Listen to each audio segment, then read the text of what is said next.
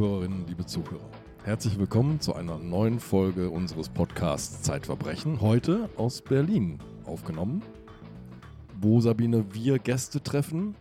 Und wir freuen uns gleich auf den ersten Gast, aber wir freuen uns bald auf ganz, ganz viele Gäste. Ja, das stimmt. Das kannst du jetzt gleich mal ankündigen. Ja, wir freuen uns in Hamburg auf ganz viele Gäste und zwar im Schauspielhaus am 2. Juli. Am 2. Juli findet nämlich die lange Nacht der Zeit statt. Juli. Juli, mhm. genau, um mhm. das ganz deutlich zu sagen. Mhm. Ja, was wir noch nicht so ganz deutlich sagen können, ist, wann die Zugänge freigeschaltet werden, wo man sich die Karten bestellen kann. Aber wer sich im Zeitkosmos bewegt, der wird über diese Information stolpern, an jeder Ecke. Ich ahne es schon. Ja, man kann ja lange nach der Zeit eingeben, 2022, oder man kann auch dem Newsletter folgen, dann werden die Leute immer informiert darüber, was jetzt gerade wieder ansteht. Unter anderem eben dieser Auftritt im Schauspielhaus. Ja, das wird ein toller Abend, ich freue mich drauf. Ich auch. Was wir jetzt vor uns haben, ist eine Geschichte, die mich sehr bedrückt hat. Es ist eine Geschichte über Angst, steht in dem Text über die Angst vor der Politik, die Angst vor der Wissenschaft, die Angst vor einer Welt, die man nicht mehr zu verstehen glaubt. Unser Gast ist ganz jung. Der ist ein freier Mitarbeiter der Zeit, der schon einige Artikel, große Artikel auch für die Zeit geschrieben hat, unter anderem auch immer wieder für Zeitverbrechen.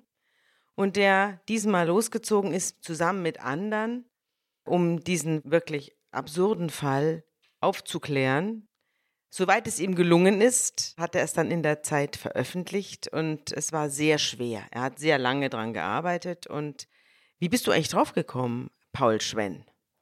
Ich bin draufgekommen, weil mich die Zeit gefragt hat und sie hat nicht nur mich gefragt, sondern auch Lennart Laberenz und Benedikt Herber. Das sind also die anderen beiden Autoren, mit denen ich zusammen an dem Stück gearbeitet habe. Ich hatte allerdings schon in der Presse über diesen Fall gelesen es geht um einen Fall, der sich in Königs Wusterhausen abspielt. Das ist so 50 Minuten vom Berliner Hauptbahnhof entfernt mit dem Regionalzug, also im Speckgürtel Berlins kann man sagen. Und da spielt sich ein Verbrechen ab in der Nacht auf den 3. Dezember, in dem ein 40-jähriger Mann erst seine Frau und seine drei Töchter im Alter von 4, 8 und 10 Jahren tötet mit einer Schusswaffe und dann sich selbst. Und am darauffolgenden Samstag entdeckt dann ein Nachbar eine der Leichen durch ein Fenster und verständigt die Polizei. Das wusste ich schon. Dann gab es aber in den darauffolgenden Tagen sehr viel Berichterstattung, die in verschiedene Richtungen zeigte. Also da war vom Vierfachmörder David R. die Rede, von einem Querdenkervater. Zwischenzeitlich hieß es sogar, dass er in großem Stil mit gefälschten Impfzertifikaten gehandelt hätte. Und all das hat mich natürlich interessiert, da mehr zu erfahren. Also erschienen ist der Artikel am 24. März 2022. Die Tat selber ist im Dezember 21 geschehen. Wieso habt ihr denn so lange gebraucht? Das Schwierigste war, einen Zugang zu finden. Dass das so schwierig war, hatte zwei Gründe. Zum einen spielt die Geschichte in einem Milieu, das sehr, sehr kritisch auf Politik und etablierte Medien blickt, insbesondere auch in der Corona-Zeit. Das andere ist, unmittelbar nach der Tat haben uns ganz viele Personen, denen wir Briefe geschrieben haben, die wir über Social Media kontaktiert haben oder angerufen haben, gesagt, was glaubt ihr, könnt ihr in dieser Situation eigentlich machen, außer die ganze Geschichte für Klicks oder Schlagzeilen auszuschlachten? Also mit dieser Frage waren wir sehr häufig konfrontiert. Mhm. Und dann, und das ist auch sehr spannend bei der Geschichte, insbesondere im persönlichen Umfeld des Täters, gab es viele Personen, die gesagt haben, ich kann überhaupt nichts Negatives über diesen Mann sagen. Gleichzeitig möchte man natürlich nicht positiv in der Öffentlichkeit über jemanden sprechen, der so eine Tat begangen hat. Wir werden gleich nochmal genau über David R. reden müssen, denn das ist natürlich das, was mich interessiert. Was ist das für ein Mann und wie gerät der so in die Enge, dass er glaubt, seine Familie auslöschen zu müssen und dann sich selbst. Das ist die große Frage hinter diesem Ja, Fall. wir haben ja hier auch Bilder. Ja. Also ich finde, diese Bilder sind insofern aufschlussreich, als man sieht, es ist ein total modernes Haus. Es handelt sich jetzt nicht um Leute, die im Wald wohnen und dort ein eigenbrötlerisches Leben führen, sondern es handelt sich um sozial integrierte, beim Staat Beschäftigte, in einem modernen Haus wohnende Personen, die einen vollkommen bürgerlichen Eindruck machen und einen aufgeschlossenen Eindruck machen und die trotzdem durch die Corona-Phase vollkommen sich von der Gesellschaft entfernen, jedenfalls von der Mehrheitsgesellschaft. Richtig, also David R. bewegte sich im Mittelpunkt des gesellschaftlichen Lebens. Das kann man schon an den Einschulungsfeiern der Kinder feststellen. Also dafür mietete er einen ganzen Sportplatz an. Da kamen 40 bis 50 Familien. Also das vielleicht so, um das einordnen zu können, dass die Familie wirklich nicht und auch David R. nicht sozial randständig war. Was war er denn von Beruf? David R. war Berufsschullehrer. Er hat Pneumatik und Steuerungstechnik unterrichtet. Ich habe mir das von einem Kollegen von ihm versucht erklären zu lassen. Ich bin ehrlich, ich habe nicht jedes Detail durchstiegen. Da geht es dann um druckluftbetriebene Greifarme und Fräsmaschinen. Was ich aber verstanden habe, dass David eher unglaublich engagiert war, also sich Konzepte überlegt hat, wie er jeden Schüler mitreißen kann. Auch im Urlaub am Strand hat er Literatur, Fachzeitschriften gelesen, die er dann für den Unterricht wieder verwenden wollte. Das ist eine sehr etablierte Familie. Man sieht auch, ich gehe nochmal zu diesen Fotos zurück. Ja. Die sind aufgenommen worden nach der Tat. Das Haus ist umstellt von Abschirmungen, die die Polizei aufgestellt hat. Davor liegt ein riesiges Blumenmeer. Die Anteilnahme im Ort ist groß gewesen. Und vielleicht müssen wir noch ein bisschen erklären, warum David R. sowas macht wie einen Sportplatz mieten, um eine Einschulungsfeier zu feiern. Der hat nämlich nicht nur sein Fach studiert, sondern hat nebenbei einen Job gehabt oder für eine kleine Firma. Richtig, also David wurde auch in der Berufsschule angeboten, mehr Verantwortung zu übernehmen, eine Beförderung in Aussicht gestellt. Er hat das aber abgelehnt, nicht weil er nach der sechsten Stunde Feierabend machen wollte, sondern weil er eben seine Nebenprojekte hatte. Das eine war ein Event-Service, den er mit seinem besten Freund schon in Studienzeiten betrieben hat. Da haben die aber nicht irgendwie Motto-Partys für die Fachschaft organisiert, sondern wirklich große Oktoberfeste mitten in Brandenburg mit tausenden Besuchern, Brathändel, Festzelt, das volle Programm. Und es gibt da eine Anekdote, die mir sehr im Kopf geblieben ist, die ein Freund uns erzählt hat, dass David, wenn er diese Events geplant hat, da ging es natürlich um viel Geld bei einer Veranstaltung, die kann immer ins Wasser fallen, wenn das Wetter nicht stimmt, die Technik ausfällt. Da war David so nervös, dass man ihn ständig 24-7 beschäftigen musste, weil er sonst sich immer von einem Worst-Case-Szenario in das nächste hinein fantasierte und man ihn wirklich nur indem man ihn auf Trab hielt, indem man ihn beschäftigt hielt, bei Laune halten konnte. Ansonsten vertiefte er sich in diesen, in diesem Untergangsszenarien. Solche Spiralen gibt es bei ihm öfter. Ich springe mal zu einer anderen Geschichte, die du erzählst, die stammt aus seiner Referendariatszeit. Da wird er also zum Berufsschullehrer ausgebildet und der Ausbilder hat ganz normal, wie das in so einer Phase ist, wahrscheinlich nach irgendeiner Unterrichtseinheit Kritik. Was passiert dann? Also Kritik an Davids Unterricht tritt wirklich ganz selten auf.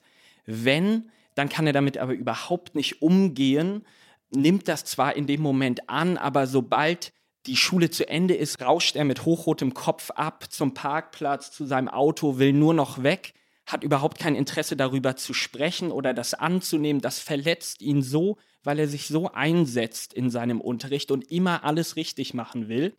Und ja, das nahm aber dann auch schnell wieder ab. Also er war dann für den Tag sicherlich beleidigt, aber das war nichts Nachhaltiges. Also er konnte das dann auch abhaken. Mhm. Wie alt ist er denn eigentlich? David, er ist 40 Jahre alt, genau wie seine Frau Linda. Mhm. Und die Frau Linda, was macht die denn beruflich? Davids Frau Linda arbeitet als Betriebswirtin im Marketing an der Technischen Hochschule in Wildau. Und diese Technische Hochschule Wildau ist auch ganz entscheidend in dem Fall, weil David ein Impfzertifikat für seine Frau fälschen lässt. Und dieses Impfzertifikat, das fliegt auf bei der Technischen Hochschule, die daraufhin von Linda eine Stellungnahme erwartet. Das ist dann der Auslöser für die Tat, aber bis es so weit kommt, gibt es ja einen langen Weg. Wir schauen mal in den Alltag der Familie R. Und du hast vorhin schon gesagt, es ist euch nicht leicht gefallen, Zugang zu finden zu Menschen, die über dieses Ehepaar, über diese Familie, über den Alltag reden. Nach einiger Mühe habt ihr aber Antje und Klaus getroffen, die nicht so heißen. Wir schützen sie, sie haben darum gebeten. Du schreibst, sie haben sich die Namen quasi selbst ausgesucht. Also Antje und Klaus, was berichten die beiden? Du warst da. Du hast Antje und Klaus gegenüber gesessen. Was waren das für Leute? In welcher Beziehung standen die zu unserem Paar?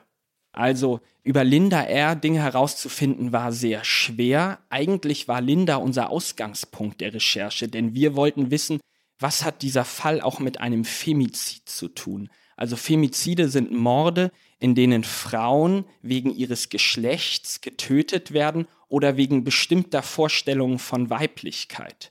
Und in diesem Fall von David R. kann man ja auch die Frage stellen, Warum bildet der sich ein, ein Recht zu haben, für seine Familie zu entscheiden, wie es weitergeht? Leitet er diese Rolle aus seinem Verständnis als Vater oder Entscheider ab? Deswegen haben wir uns also für Linda interessiert. Der Patriarch, der sozusagen entscheidet, hier ist Schluss. Deswegen haben wir uns sehr für Linda interessiert und insbesondere versucht, Freundinnen von ihr zum Sprechen zu bringen. Das hat nur sehr vereinzelt geklappt. Die, mit denen wir gesprochen haben, die haben Linda als sehr durchsetzungsstarke Frau beschrieben, die auch David Kontra gegeben hat. Nichtsdestotrotz wurde uns Linda immer in der Rolle der Kümmerin beschrieben. Also in Bezug zu David. Sie legt David R. morgens die Klamotten raus. Sie schreibt eine Mail, erkundigt sich bei der Grundschullehrerin, wenn mal bei der ältesten Tochter Leni nicht eine Eins auf der Klausur oder auf dem Zeugnis steht. Aha, da haben sich also zwei Perfektionisten getroffen. Also wenn ich die Lehrerin meiner Kinder anrufe oder mit Mails bedränge, weil die kein Einser hat, die Tochter, da kann ich mir doch eigentlich ein Ei draufbacken, wenn man in der dritten Klasse Grundschule mal einen Zweier hat.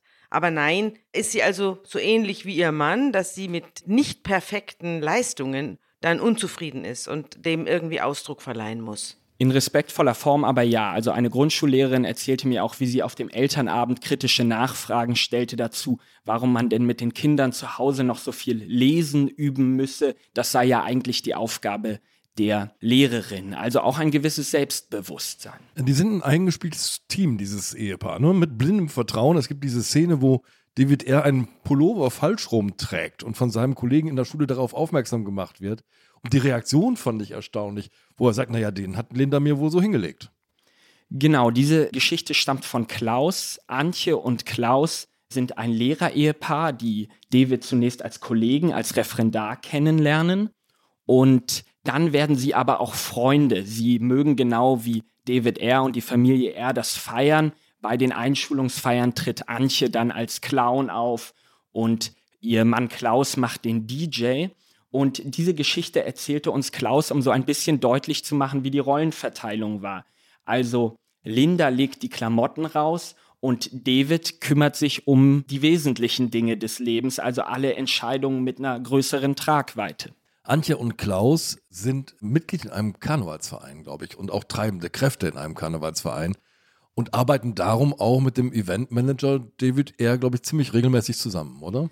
Genau, und trotzdem sagen sie, das war von David eher ein Freundschaftsdienst, als dass er jetzt über den Karnevalsverein große Profite erzielen wollte, sondern er sah seine Freunde, denen der Karnevalsverein so am Herzen lag, und wollte dann unterstützen und hat das auch getan. Also hat jemanden fürs Catering mitgebracht, LED-Wände herangeschleppt, all diese Dinge, sogar so viel, dass es Antje und Klaus irgendwann zu viel wurde, dass sie sagten, okay, uns reicht das. So groß haben wir den Karnevalsverein gar nicht aufgezogen. Was aber blieb, der Karnevalsverein war erfolgreich und die Freundschaft beschränkte sich auch nicht auf diesen Karnevalsverein, sondern auch wenn der Sohn von Antje und Klaus mal eine Party machte, dann schleppte David Bierkrüge heran, all diese Dinge.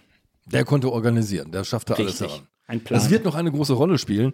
Aber mich interessiert noch viel mehr, was Antje und Klaus denn über das Alltagsleben dieser Familie erzählen. Gibt es da so interne Spannungen die ganze Zeit, die nicht sichtbar sind? Oder ist das eine ganz normale Familie und das, worüber wir hier sprechen, kommt wirklich aus heiterem Himmel? Und was ist mit den Kindern? Also ganz im Gegenteil. Klaus beschreibt diese Familie als Klischee. Wir haben oft so Worte wie heile Welt gehört oder eine Bilderbuchfamilie. Und das sah so aus, die Familie hatte sich ein neues Haus gebaut, gerade vor zwei Jahren, mit einem Zimmer für jedes Kind. David hatte für die Zwergkaninchen im Garten Ställe gebaut. Es gab einen Hund, den David so ein bisschen schroff, aber liebevoll als Scheißvieh bezeichnete.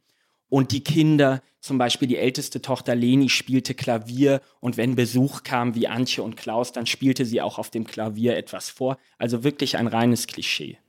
Und wie begann jetzt die Veränderung der Familie. Irgendwann begannen die ja wunderlich zu werden und sich zurückzuziehen und eben nicht mehr diesem heile Welt-Klischee zu entsprechen. Wann begann das und was hat die Umwelt bemerkt? Die Veränderung beginnt im Jahr 2020 mit der Corona-Pandemie, den ersten Lockdowns. Da fällt Freunden auf, dass David und Linda R. immer öfter zum Großhändler, zum Großmarkt fahren und Rationen einkaufen, also mit denen man wirklich große Küchen versorgen könnte. Also mhm. Dutzende Kästen, Wasserflaschen, Vorteilspakete, Nudeln, all diese Dinge. Andererseits ist es natürlich auch eine große Familie mit drei Kindern und dieses Phänomen der Hamsterkäufe haben wir jetzt nicht nur in Königs Wusterhausen erlebt in diesem Jahr.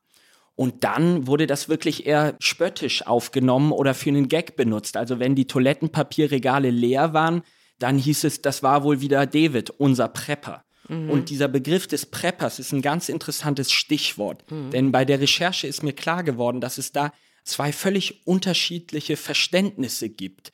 Zwischen Senzig, also diesem Ortsteil von Königs Wusterhausen, wo die Menschen unter dem Prepper jemanden verstehen, der vielleicht im Garten Obst hat, das in Marmeladengläsern im Winter einmacht, der wie David R. ein Notstromaggregat hat, um sein Haus zu versorgen. Und in Berlin, 50 Kilometer weiter, versteht der Politikwissenschaftsstudent unter dem Prepper vielleicht jemand rechtsextrem. Diese Fälle gibt es ja, der ja. Waffen hortet, ja. sich auf den Tag X vorbereitet. Und schon mal die Fenster im Erdgeschoss vernagelt und mit ein paar Schießschaden, wo er rausknallen kann. Genau, und trotzdem gibt es bei David R. Anlass zu Besorgnis schon in dieser Zeit. Als ihm ein Bekannter auf der Straße begegnet, nach einem seiner großen Einholaktionen und ihn fragt, ob das denn wirklich nötig sei, sagt er so etwas wie, du wirst dich noch wundern, wenn die Leute mit den Fackeln auf die Straßen ziehen. Also David R. auch schon im Jahr 2020 ging von einem Szenario aus mit Anarchie und Chaos auf den Straßen. Ja, wir ziehen mal so ein paar Motive zusammen, die wir ja schon angespielt haben. Ne? Da ist auf der einen Seite David R. in dieser Düsternisspirale, die er ja auch bei seinen Großevents immer hatte, wo er das Unwetter befürchtete und die ausbleibenden Gäste und sich da immer weiter reingesteigert hat. Dieser Charakterzug zeigt sich auch hier. Und da ist auf der anderen Seite der perfekte Organisator, der Bierkrüge herbeizaubert und der jetzt sozusagen den Keller seiner Familie mit Lebensmitteln füllt. Ja, aber das ist ja wahrscheinlich ein und dieselbe Medaille, nur zwei Seiten, ja. nicht? Auf der einen Seite den ständigen Untergang vor Augen, den privaten oder den staatlichen, und auf der anderen Seite den Drang, alles möglichst abzusichern und dicht zu machen im ganzen Leben, sozusagen, das ganze Leben gegen Eventualitäten abzusichern und zum Überleben sich zu versichern. Und dann kommt der Perfektionist Paul, weil David R. hat nicht nur ein Notstromaggregat, der baut sich auch einen Brunnen. Das kommt dann in der Corona-Zeit dazu. Das ist so halb Hobby und halb Nebenverdienst. Hat er diesen Brunnen wirklich gebaut oder wollte er ihn immer nur bauen? Moment, er hat einen Brunnenbohrturm. Den hat er selber entworfen und sich in Sibirien von einer sibirischen Firma zusammenbauen lassen. Also da sieht man auch wirklich, David R. passt nicht in dieses Muster des Querdenkers. Xavier Naidoo hat ja zum Beispiel mal so etwas gesagt wie, ich weiß gar nicht, ob es Viren überhaupt gibt. So ist David R. nicht. Er ist nicht im klassischen Sinne ein Wissenschaftsfeind. Also auch bei Diskussionen. Selbst Krankenschwestern im Freundeskreis gehen den Diskussionen mit ihm aus dem Weg, weil die beeindruckt sind, mit welchen Begriffen er hantiert, dass er Studien zitiert. Dinge nennt, die vielleicht andere in der Gesprächsrunde das letzte Mal im Biologieunterricht in der 10. oder 9. Klasse gehört haben. Hat er den Brunnen gebohrt oder nicht? Er hat Brunnen gebohrt. Auch in seinem Garten findet sich so eine Brunnenvorrichtung. Ich kann dir sagen, warum ich dir diese Frage stelle. Ich wohne außerhalb auf dem Land und wir haben einen Brunnen gebohrt. Und das ist kein Spaß. Das macht man nicht alleine, sondern dann hat man schweres Gerät, die fahren durch den ganzen Garten mit schwerem Gerät. Es sieht aus, als ob der Panzer durchgefahren wäre. Und dann versuchen die an verschiedenen Stellen Wasser zu finden, und zwar Wasser, das keimfrei ist. Das wird ja alles überprüft von verschiedenen Ämtern. Du musst ja ständig Wasserproben einreichen. Das ist nicht irgendwas, wo man mal kurz ein Loch im Garten macht, sondern die gehen 40, 50 bis zu 90 Metern runter. Also das ist kein Spaß. Deswegen frage ich, ist dieser Brunnen fertig geworden oder war das ein Hirngespinst? Nach meinem Wissen ist er nicht fertig.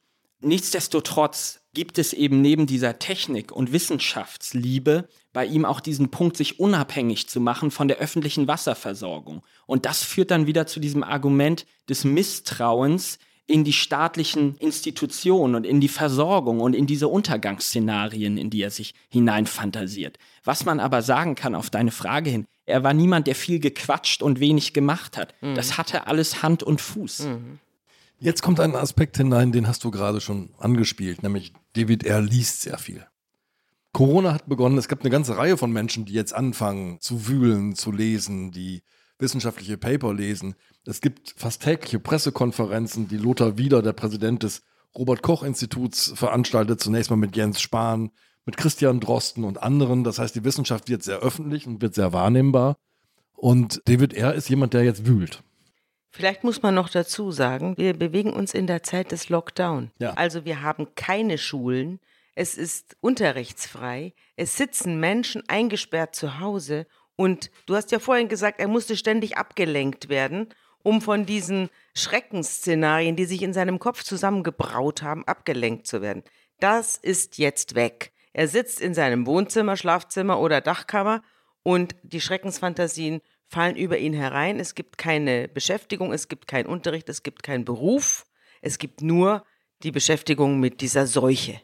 Richtig. Und nun, dank der technischen Errungenschaften, hat er eben auch die Möglichkeit, sich nicht nur Brunnen selber zu bauen, sondern auch eine Medienlandschaft. Und diese Möglichkeit bietet ihm Telegram, wo man also in einem sozialen Netzwerk Kanäle abonnieren kann von Personen, die in der ARD und dem ZDF keine Sendezeit bekommen, aus guten Gründen, muss man dazu sagen.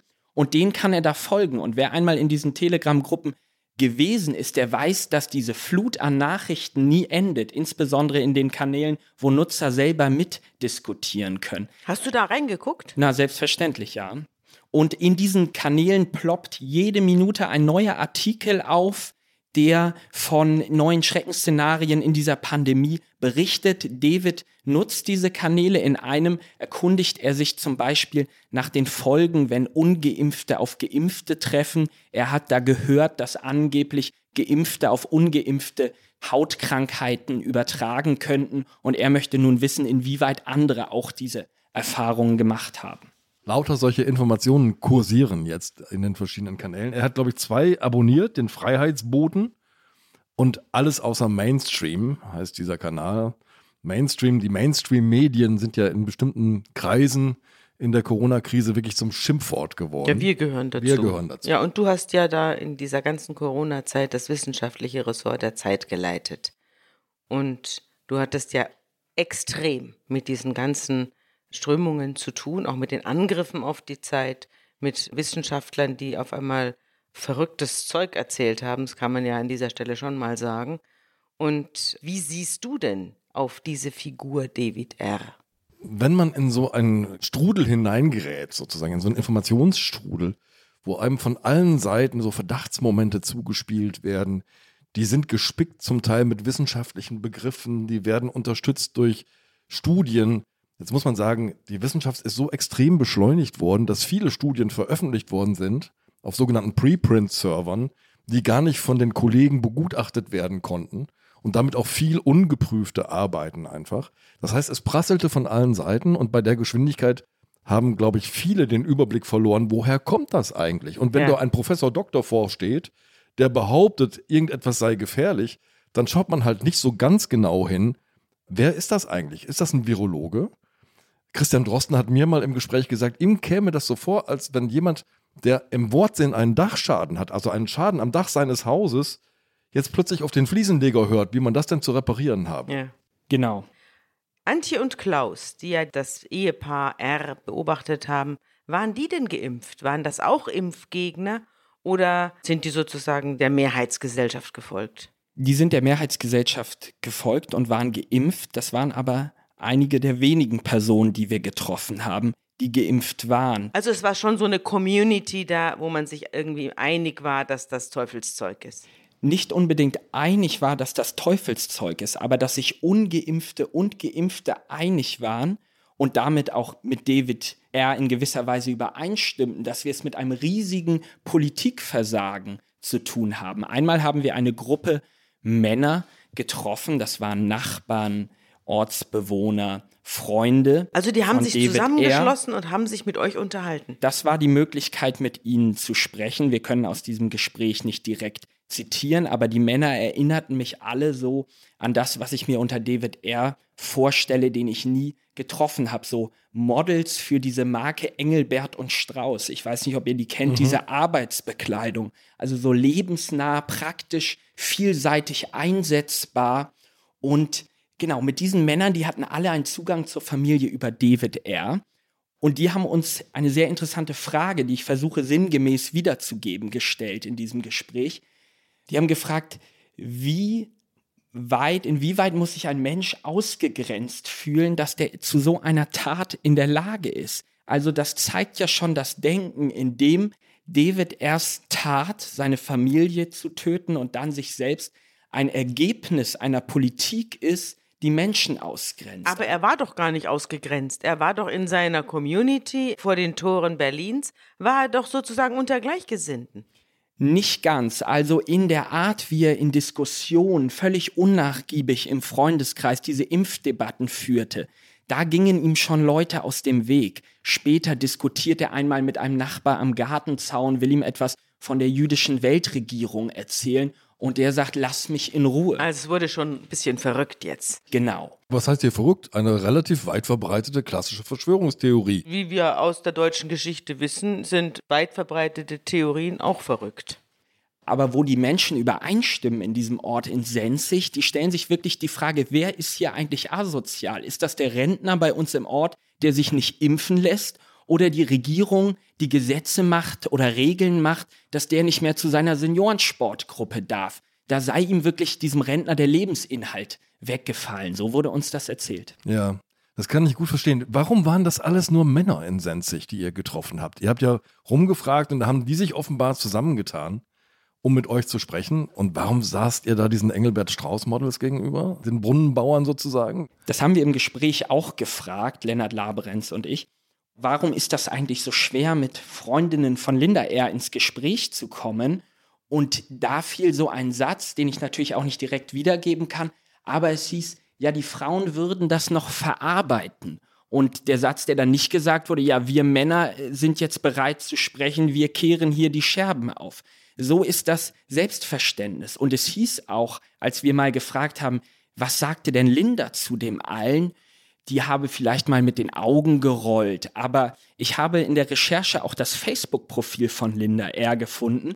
Und da ließ sich erkennen, dass sie durchaus eine politische Meinung hatte und auch die Maßnahmen der Politik gefährlicher fand als das Virus. Zum Beispiel auf ihrem Profilbild hatte sie so einen Sticker angebracht, ohne Kunst und Kultur wird es still, also so eine Solidaritätsbekundung mit der Kulturbranche und sie teilte auch ein Video einer FPÖ-Abgeordneten im österreichischen Nationalrat, die die Politik der Regierung kritisierte. Also auch sie hatte eine Meinung, die wurde aber scheinbar insbesondere von den Männern, die wir dort trafen, nicht erfragt. Ja.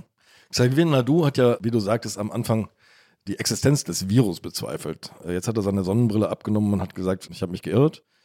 An der Existenz des Virus zweifelt der Ingenieur David R., glaube ich, nicht. Aber er hat die größten Probleme, du hast es schon mehrfach angespielt, mit den Impfstoffen. Warum? Richtig, und da lässt sich auch gut diese Entwicklung zeichnen. Also gegenüber seinem Ausbilder und Kollegen, Freund Klaus, mit dem er zusammen im Lehrerzimmer am Tisch sitzt, sagt er auch einmal, dass ihm die Zulassung der Impfstoffe zu schnell geht. Das ist ja natürlich ein Bedenken, über das man durchaus diskutieren kann. Das klingt jetzt noch nicht nach heftigen Verschwörungstheorien. Mhm. Und irgendwann kommt er aber an einem Punkt an, wo er davon spricht, dass es Pläne gebe, die Bevölkerung zu halbieren. Also das nimmt mit der Zeit zu in diesem Jahr 2021, wo im Herbst und Winter dann wieder die Inzidenzen steigen. Wir erinnern uns, wie die Regierung beispielsweise Bundeskanzler Scholz dann vor der Wahl noch diese Impfpflicht ausschließt, die kommt dann. All das ist natürlich das politische Setting, in dem das stattfindet. Ja. Mir ist wichtig, das einmal aufzuklären, bevor hier was hängen bleibt, was die Geschwindigkeit der Impfstoffentwicklung angeht. Ja, es stimmt. Von dem Moment an, wo Uwe Schahin und seine Frau beschlossen haben, in der Küche in Mainz, wir bauen jetzt unser Unternehmen um, das eigentlich gegen Krebs kämpfen wollte und wir kämpfen jetzt gegen den Coronavirus, bis zur Zulassung des Impfstoffs, das war eine wirklich wahnsinnig schnelle Zeit. Wenn man bedenkt, dass normalerweise so eine Impfstoffentwicklung so etwa zehn Jahre dauert. Was man aber ausblendet, wenn man das so verkürzt, ist, es hat natürlich unfassbar lange Vorarbeiten gegeben. Ab den 50er Jahren, das habe ich in deinem Ressort gelesen. Ja, also die klassischen Impfstoffe natürlich, ja, aber nein, nein, auch, auch mit diesen mRNA-Impfstoffen. die kamen tatsächlich später, aber sie wurden schon geplant, als die erste SARS-Variante auftauchte. Es gab Ideen zu einer Impfstoffentwicklung, Konzepte und Vorarbeiten, was MERS angeht, diesen anderen Virus, der vor allem im arabischen Raum verbreitet ist. Und es gab eine langjährige, 20 Jahre lange Entwicklung tatsächlich, mRNA einzusetzen im Kampf gegen Krankheiten, vor allem im Kampf gegen Krebs, aber eben auch als Impfstoff. Also, dass dieses Molekül mRNA so stabil ist, dass man Informationen impfen kann, das ist ja der Durchbruch, der jetzt stattgefunden hat. Diese Informationen gab es schon lange, die Vorarbeiten gab es schon lange und das Fundament war so stabil gelegt, dass die Arbeiten sehr rasch voranschreiten konnten. Und jetzt muss man noch etwas sagen. Wenn man jetzt den Vorwurf macht, diese Impfstoffe sind zu wenig erprobt, dann muss man sagen, die Tests, die gemacht worden sind, die Studien, die gemacht worden sind, waren um Faktoren größer als die Studien, die normalerweise für eine Zulassung gemacht werden. Das heißt, hier waren ja teilweise 30, 40.000 Probanden in einer Studie und nicht 300 bis 3000. Ja. Ja. Und noch ein letztes Stichwort und dann kehren wir zum Fall zurück. Die Diskussion über Langzeitfolgen bei Impfungen hat in dem Begriff schon ein Missverständnis eingebaut. Bei Langzeitfolgen stellen wir uns vor, ich werde geimpft und 50 Jahre später erwischt mich der Krebs und der ist auf diese Impfung zurückzuführen. Das ist barer Unsinn. Ja? So wie bei Asbest. Asbest, da stimmt es tatsächlich. Ja, ja. Ne? Also ich habe als junger Mann habe ich ein Haus saniert und habe Asbest abgerissen, ohne Schutzkleidung, ohne Schutzmaske und wenn ich dann Jahre, Jahrzehnte später Krebs bekomme, dann kann das durchaus auf diese feinen Fasern in meiner Lunge zurückzuführen Mhm. sein. So ist das bei den Impfstoffen, aber nicht. Langzeitfolgen treten wenige Tage bis Wochen nach der Impfung auf und nicht Jahrzehnte später. Eine Frage noch. Du hast ja die beiden Erfinder von BioNTech kennengelernt. Du hast Ja. sie auch interviewt. Ja. Wie haben die denn auf solche Anfeindungen reagiert? erstaunlich ruhig und immer wieder ganz sachlich erklärend. Also sie haben sehr transparent gemacht, wie sie gearbeitet haben, welche Hürden sie auch zu nehmen hatten. Das war nicht einfach nur so glatt und durchgezogen und quasi in einer Weltverschwörung hat man die jetzt eingesetzt und hat sie gefördert. Nein, das, also auch da gab es große Hürden, auch im eigenen Unternehmen. Man muss sich vorstellen, die haben ein Unternehmen und die sagen ihrer Belegschaft, von einem Tag auf den anderen, wir machen jetzt was ganz anderes. Und zwar etwas durchaus risikobehaftetes. Also die sind auch ins eigene Existenzrisiko gegangen. Mein Eindruck von den beiden war, so integere Menschen habe ich selten gesprochen. Werbung. Liebe Hörerinnen und Hörer, Sie möchten das Magazin zum Podcast einmal unverbindlich testen? Dann lassen Sie sich Ihre persönliche Zeitverbrechen-Ausgabe gratis nach Hause liefern. Jetzt bestellen unter www.zeit.de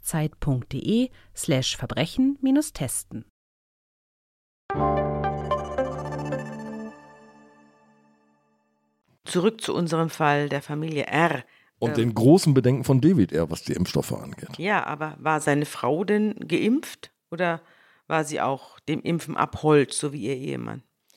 Also in dieser Phase der zunehmenden Radikalisierung merken wir auch, dass David selbst mit nahestehenden Personen aneinander gerät. Es gibt eine Mail, in der Linda R. David auf die Meinung verschiedener Wissenschaftler hinweist. Also sie hat ihrem eigenen Mann eine Mail geschrieben. Richtig. Und David antwortet darauf, warum mache ich mir denn die ganze Mühe und forsche danach? Also David, er erwartet hier Loyalität für die Arbeit, die er einbringt und keine Diskussion. Du warst auch bei der Staatsanwaltschaft.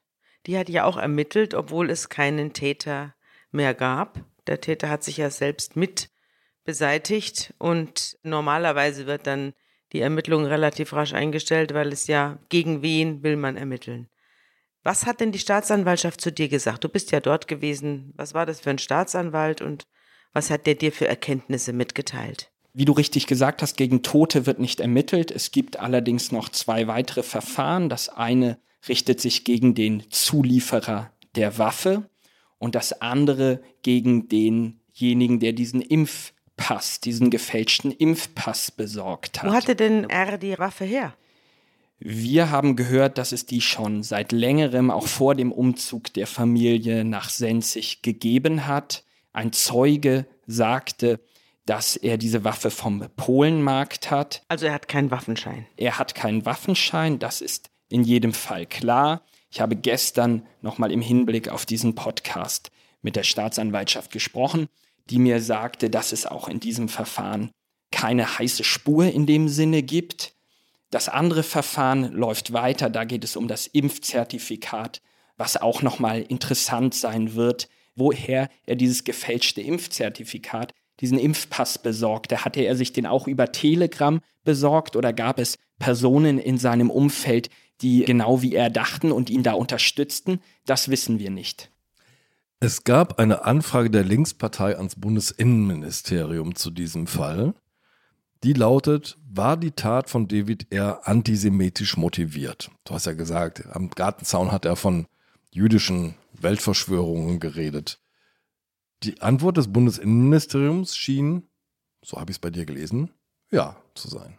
Der leitende Staatsanwalt Gernot Berndleon sagt dazu, das hat nur einen kleinen Teil eingenommen. Und wenn man das mal genau nachliest, was diese Anfrage der Linksfraktion ergeben hat, dann heißt es da eben auch, dass es sich um vier Opfer antijüdischer Gewalt handelt und dass David R. antisemitisches Gedankengut in sich trug. Darüber haben wir schon gesprochen, das ist völlig klar. Aber dass sich diese antisemitische Gewalt nun gegen seine Familie richtete, das halte ich für eine Komponente unter vielen, aber nicht ausschlaggebend. In solchen Fällen spricht man eigentlich von einem Homizid-Suizid. Auch dieser Begriff wird in der Wissenschaft kritisiert, denn Homizid ist eben schon wertend, heißt Mord. Das kann aber in diesem Fall mit dem Gericht nicht geklärt werden. Über diese Homizid-Suizide ist die Quellenlage relativ dünn. Was man weiß, sie werden in großer Mehrheit von Männern begangen Oft liegt eine psychische Erkrankung, eine Borderline-Störung oder eine schwere Depression vor. War das hier auch so? Das Gutachten hat das nicht festgestellt. Ein Satz noch zu den Homizid-Suiziden. Da gibt es eben auch zwei Muster. Das eine sind Rachetaten, in denen sich zum Beispiel ein Partner trennen möchte und dann in einer ja, Racheaktion erst die Kinder zum Beispiel, die gemeinsamen Kinder getötet werden und dann sich selbst. Das andere sind so aus vermeintlich altruistischen Motiven begangene Taten, also der sogenannte Mitnahmesuizid. Du kannst ohne mich nicht leben. Deswegen treffe ich für dich die Entscheidung.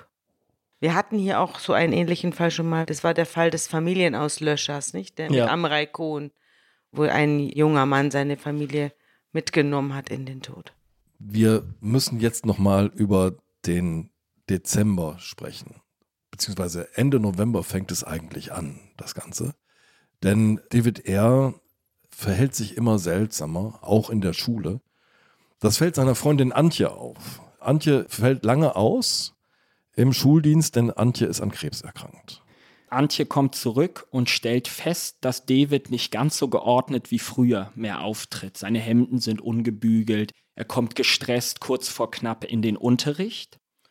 Und Ende November, das ist also schon wenige Tage vor der Tat nur, da gibt es dann eine Schlüsselszene. Das halbe Kollegium ist krank, auch Antjes Mann Klaus fällt aus, der der Haben die Corona? Klaus hat meines Wissens nach kein Corona zu diesem Zeitpunkt. Klaus ist aber der Planer in der Schule und ist verantwortlich für den Stundenplan. Ja. Und diese Aufgabe überträgt er nun an David, der also antragen muss, wer wann wo unterrichtet mit diesem halbierten Kollegium. David hat das aber offensichtlich nicht gemacht, woraufhin Antje in seinen Unterricht kommt und David völlig aufgelöst vorfindet. Er steht vor 30 Personen, hat Tränen in den Augen, stammelt, ich schaffe das nicht mehr. Daraufhin nimmt ihn Antje zur Seite, führt ihn in so ein Kabuff, wie wir es alle aus der Schulzeit kennen, dunkel, Bücherstapel, Lehrmaterialien und versucht mit ihm zu reden. Antje hat ihn selber so auch nicht erlebt, nur als diesen tatkräftigen, lösungsorientierten Mann. Und David, er liegt ihr dann weinend in den Armen und spricht davon, dass er Angst um seine Familie hat, um eine Impfpflicht auch für Kinder, die angeblich Herzmuskelerkrankungen auslösen würde. Nun ist Antje völlig überfordert, weiß gar nicht, wie sie reagieren soll, sagt so etwas wie, es wird schon alles werden, mach dir keinen Kopf, versucht es sogar mit einem kleinen Witz, indem sie sagt, was sollen die Schüler denken, wenn die uns beide hier so in diesem Kabuff vorfinden. Das zieht aber nicht. David ist wirklich tief besorgt. Und in diesem Gespräch gibt es noch einen entscheidenden Aspekt. Da habe ich deine Frage eben ein bisschen abgebügelt. Antje fragt auch danach, ob er denn geimpft sei. Also es ging dann gar nicht mehr um die Kinder. Und da sagt David, ja, er habe es aus Liebe zu Linda getan. Und tatsächlich ist das aber eine Lüge. Und genau in diesem Zeitraum, so vermuten wir, geht es los mit dem gefälschten Impfzertifikat, mit dem Vorlegen des gefälschten Impfzertifikats beim Arbeitgeber von Linda, was dann uns in den Dezember führt. Ja. Die Familie erkrankt an Corona. Ist das genau dieser Zeitraum? Richtig. Also diese Begegnung in der Schule die bleibt Antje im Kopf, die hängt ihr nach. Sie entschließt sich dann am Wochenende, als der Schulstress vorbei ist, David eine Nachricht zu schreiben.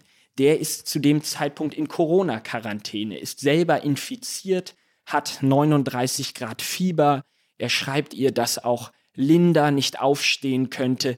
Die beiden älteren Töchter haben Kopfschmerzen, Bauchschmerzen. Nur die jüngste Ruby, die ist fit und munter. Der Fernseher läuft wahrscheinlich, Zeichentrickfilme. Richtig. Ja. Und Antje nimmt nochmal Bezug auf das Gespräch und berichtet von ihrer Krebserkrankung, von ihrer Behandlung, wo der behandelnde Arzt ihr immer geraten habe, nicht googeln. Das macht alles schlimmer. Angst ist ein schlechter Begleiter, hat er immer gesagt. Also sie versucht da nochmal drauf anzuspielen und auch vielleicht es ein bisschen loszulösen, nur von dieser Diskussion über diese akute Corona-Erkrankung. Und, und er antwortet ihr. Genau, das ist die letzte Nachricht, die sie erhält von David R. Und der Sound dieser Nachricht, der ist schon sehr beunruhigend. Also da spricht er sehr allgemein, sehr raunend über Menschen, die jegliche Empathie verloren hätten, die soziale Kälte in unserer Gesellschaft und dass er es einfach nicht verstehen könne, dass die Menschen nicht zurück wollen würden zu diesem Leben vor Corona, dass die sich regelrecht wohlfühlen würden. So führe ich das jetzt aus, so hat er es nicht geschrieben, in dieser Situation. Aber das klingt aus dieser Nachricht. Und er hat eine Exit-Strategie, nicht? Wenn die Impfpflicht kommt und hier alles zusammenbricht, dann will er mit dem Wohnmobil vielleicht nach Paraguay auswandern. Paraguay ist ja auch ein Dorado für Impfgegner und auch für die Reichsbürger und andere mit eigenartigen Gesinnungen, die meinen, Deutschland den Rücken kehren zu müssen. Und die man auch wieder in Telegram-Gruppen treffen kann, die einem dann Allmögliches erklären, wie man das mit dem Kindergeld zu machen hat, wie man am besten dieses Auswandern bewältigt. Und diese Exit-Strategie, die erzählt David R., einem befreundeten Installateur, denn was natürlich in so einem Lockdown gar nicht passieren sollte, dass die Satellitenschüssel verdreht ist. Die Kinder konnten also eben nicht mehr Cartoons schauen. Und diesem Installateur erzählt er dann von der Exit-Strategie. Auch hier geht er wieder sehr geplant vor. Also er spricht von dem Bohrturm, den er dann mitnehmen würde und mit dem er quasi überall geschäftstüchtig ist. Denn Wasser braucht jeder. Also er hat gleich eine Idee, wie er in dem neuen Leben dann auch seine Familie ernähren könnte. Und dann passiert etwas, was jetzt alles verändert. Schluss mit Exit-Strategie. Es liegt ein Brief im Briefkasten. Das ist der Auslöser. Das ist der Auslöser. Das ist der 2. Dezember. Das ist also der Tag vor der Tat, vor der Nacht der Tat. Und da kommt ein Brief von der Technischen Hochschule Wildau, die sagt, Linda müsse zu einer Anhörung kommen und Stellung beziehen wegen dieses Impfnachweises. Und David schreibt in derselben Nacht noch eine E-Mail an den Kanzler der Hochschule, in dem er direkt ab dem zweiten Satz mit Fragen ihn überhäuft. Also, woher nimmst du die Überzeugung, dass diese Impfung sicher sei? Also diese E-Mail lese ich als letztes Aufbäumen nochmal in so eine Diskussion reinzugehen. Natürlich, wer nachts um drei Uhr eine E-Mail an den Kanzler der Hochschule schreibt, indem er ihm durchgehend Vorwürfe macht, der hat natürlich überhaupt keine Chance auf Erfolg. Aber zumindest gab es noch diesen Versuch. Aber Linda hat anscheinend ein Impfzertifikat vorgelegt, wissend, dass das eine Fake-Urkunde ist. Denn sie muss ja gewusst haben, dass sie selbst nicht geimpft ist. Richtig. Und dann gibt es eben noch ein zweites Dokument, das auch wohl möglich aus dieser Nacht stammt. So genau wissen wir nicht, wann er es geschrieben hat, aber ich sage mal, die Logik legt das nahe. Und das ist der Abschiedsbrief, den David schreibt. Das sind 19 Seiten, die er da geschrieben hat. Und da schreibt er auch noch mal so Sätze wie wohin führt das, wenn nicht in den Faschismus? Also diese Wahrnehmung, dass die Welt völlig aus den Fugen geraten ist und er eigentlich in einer Diktatur lebt, die kommt da durch. Und dann noch ein zweiter ganz entscheidender Satz, vor allem der die Staatsanwaltschaft zu ihrer Analyse der Tat kommen lässt. Ich habe meiner Frau das gefälschte Impfzertifikat besorgt. Dieser Fehler ist unser Verhängnis. Nun ist dieser Fehler natürlich nicht das Verhängnis der Familie, denn bei dieser Fälschung, bei der Täuschung, da handelt es sich im strafrechtlichen Sinne um eine Urkundenfälschung, die in diesem Fall wahrscheinlich eine Geldstrafe nach sich gezogen hätte. Nicht aber das, was sich David zusammenfantasiert und von diesen Schreckensszenarien kommt er nicht mehr weg, dass Linda entlassen wird, dass das Jugendamt ihn die Kinder wegnimmt, dass all das, was er sich aufgebaut hatte, nun zerstört ist, zerstört seinetwegen. Das heißt, er sieht keinen anderen Ausweg, als zu der Waffe zu greifen, die er irgendwo liegen hat. Ist die Tat rekonstruiert, der Hergang?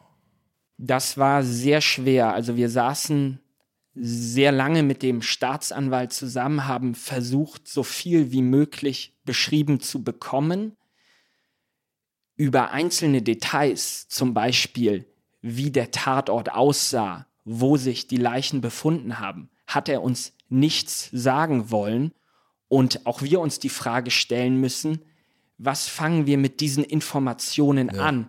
Welche Rolle spielen sie? Denn das, was uns die Leute in Senzig gespiegelt haben, warum am Anfang überhaupt keiner mit uns reden wollte, das war dieser Sensationalismus, der dann losging. Mhm. Antje erzählt zum Beispiel, wie sie eine Nachricht in den ersten Stunden, als diese Tat publik wird, liest, wo von einem Messerangriff die Rede ist, dass David er seine Familie also abgestochen hat. Deswegen konnte sie lange nicht schlafen. Also dass diese Einzelheiten, diese Sensationsgier, diese Lust auf das Böse eben nicht immer nur förderlich ist. Einerseits verschließt sie uns Zugänge und auf der anderen Seite muss auch immer die Frage gestellt sein, was können wir mit dieser Information am Ende anfangen? Was wir wissen, dass David in diesen letzten Stunden, auch wenn er keine psychische Krankheit hatte. Jedenfalls keine diagnostizierte. So.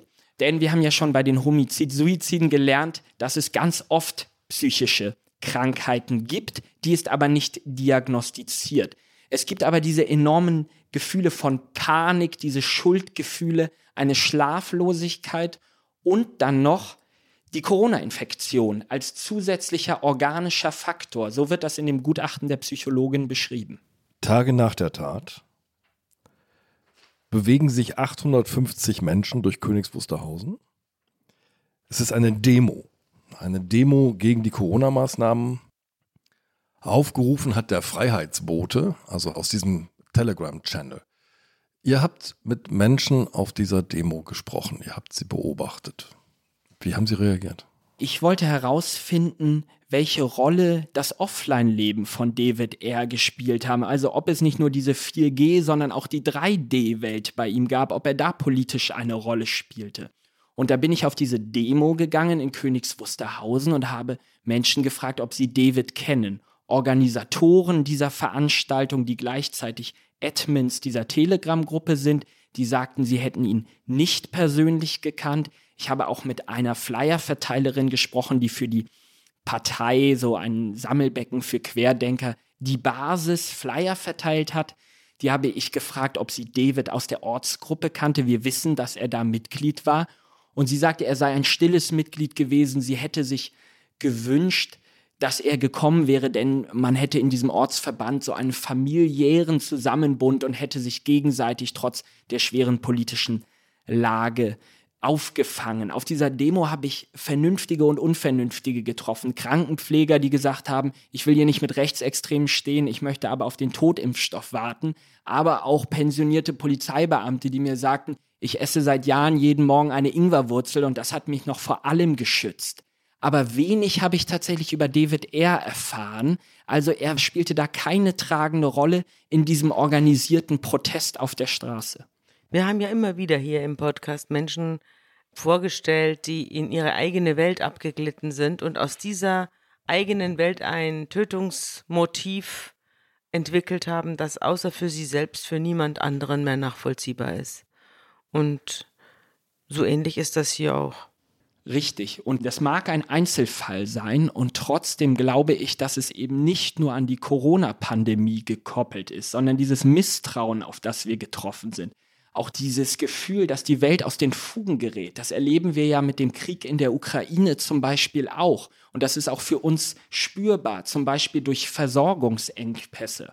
Und da sehen sich, so mutmaße ich eben Personen wie David R. auch bestätigt in diesem sich abwenden von staatlichen Institutionen, sich zurückziehen auf das eigene Leben, auf die eigene Umwelt und das, glaube ich, ist auch das, was man dann daraus mitnehmen kann. Sicherlich erschreckend war zu sehen, dass viele Leute auch auf dieser Demonstration in Königs Wusterhausen mit dem Finger eben auf die Politik zeigen und auf die Medien, die verantwortlich sind für diese Panikmache, aber die Telegram-Kanäle und diese Verschwörungsideologen, die Leute wie David R. auch in Brand gesetzt haben, die werden da in keinem Wort erwähnt. Und diese Wahrnehmung, die hat mich schon sehr, sehr erschreckt. Und das betraf eben selbst viele Leute, die gesagt haben, ich bin geimpft, aber die Politik ist trotzdem falsch. Und eine Szene, mit der wir auch aus dem Text aussteigen, die stammt aus diesem Gespräch in Senzig, in diesem Vereinsheim mit den Männern, die ich als Engelbert Strauß Models bezeichnet habe eben. Die haben sich nach der Tat hingesetzt und haben sich gefragt, okay, was ist hier wichtig jetzt gerade im Ort? Und haben angefangen, Leute abzutelefonieren, haben sich gefragt, wer hat in den letzten Wochen und Monaten so ähnliche Sachen wie David R. erzählt. Und deren Analyse ist jetzt, gut, unsere Gemeinschaft in einem Ort wie Senzig ist viel mehr gefährdet und viel wichtiger als 3G, 2G, 2G plus. Da müssen wir ran. Das ist jetzt viel entscheidender. Hm.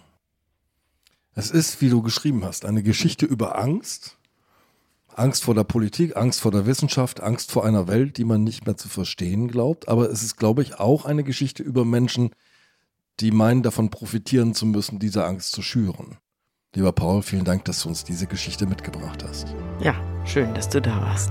Vielen Dank für die Einladung.